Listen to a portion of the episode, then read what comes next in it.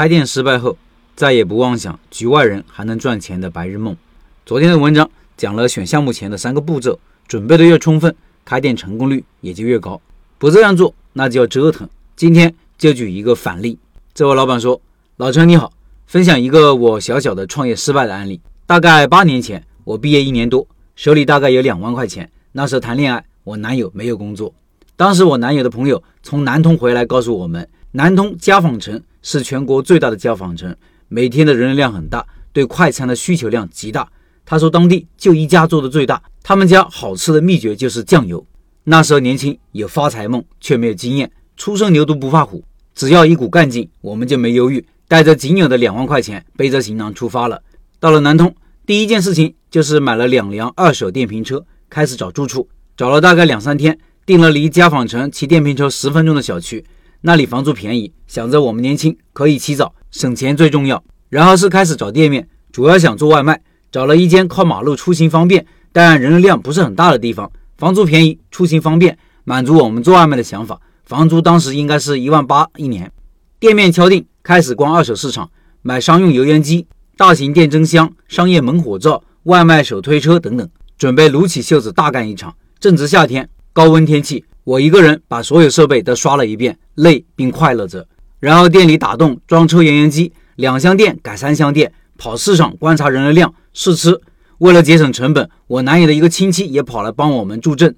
他以前是做大锅饭的，过来先做了几顿给我们吃。我个人是比较满意的，从口味上对比，感觉差不多的。想着要打入市场，光凭口味也是不行。算过成本，跟市场价一样，多两个素菜也是够赚的。一切好像都挺顺利的。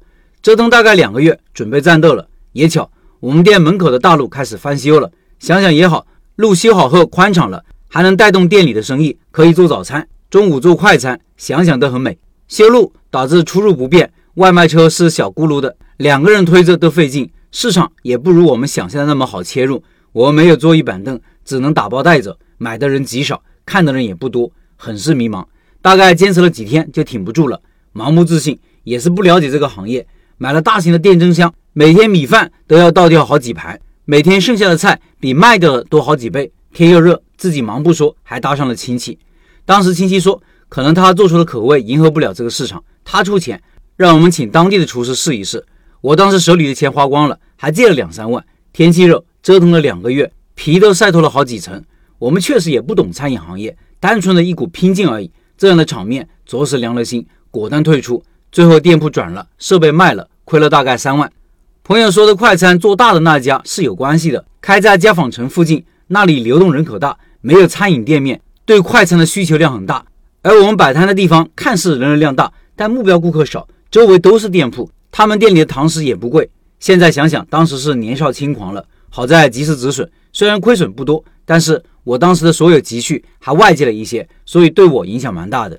最终没有等到大陆畅通的那一天，可惜了，再也不敢轻易涉足一个不了解的行业。每个行业都没有别人嘴里说的那么容易赚钱，没钱至少需要有实力，不然就需要钱。再也不妄想捉襟见肘的局外人还能赚钱的白日梦了。以上是这位老板的分享。昨天的文章提到了选项目前真金白银投入前要做的三个步骤，很应今天这个案例。我起的标题是：如果这样选项目不发财才怪。有人说我标题党，我觉得完全没有。实际上，如果你真的那样做，有那样的准备，有那样的思考问题的方式，有那样的执行力，后面开店成功就一定是大概率的事件。今天这位老板失败案例就是昨天文章的一个反例。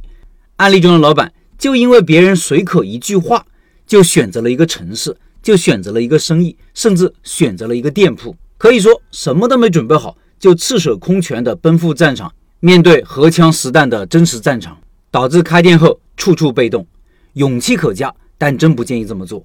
应该怎么做呢？看昨天的文章，听昨天的音频。另外，我的新书《如何开一家小而美的店》可以到我的抖音里购买，优惠力度大，保证正版。抖音里搜索“开店笔记”，第一个顶置的视频有购买链接。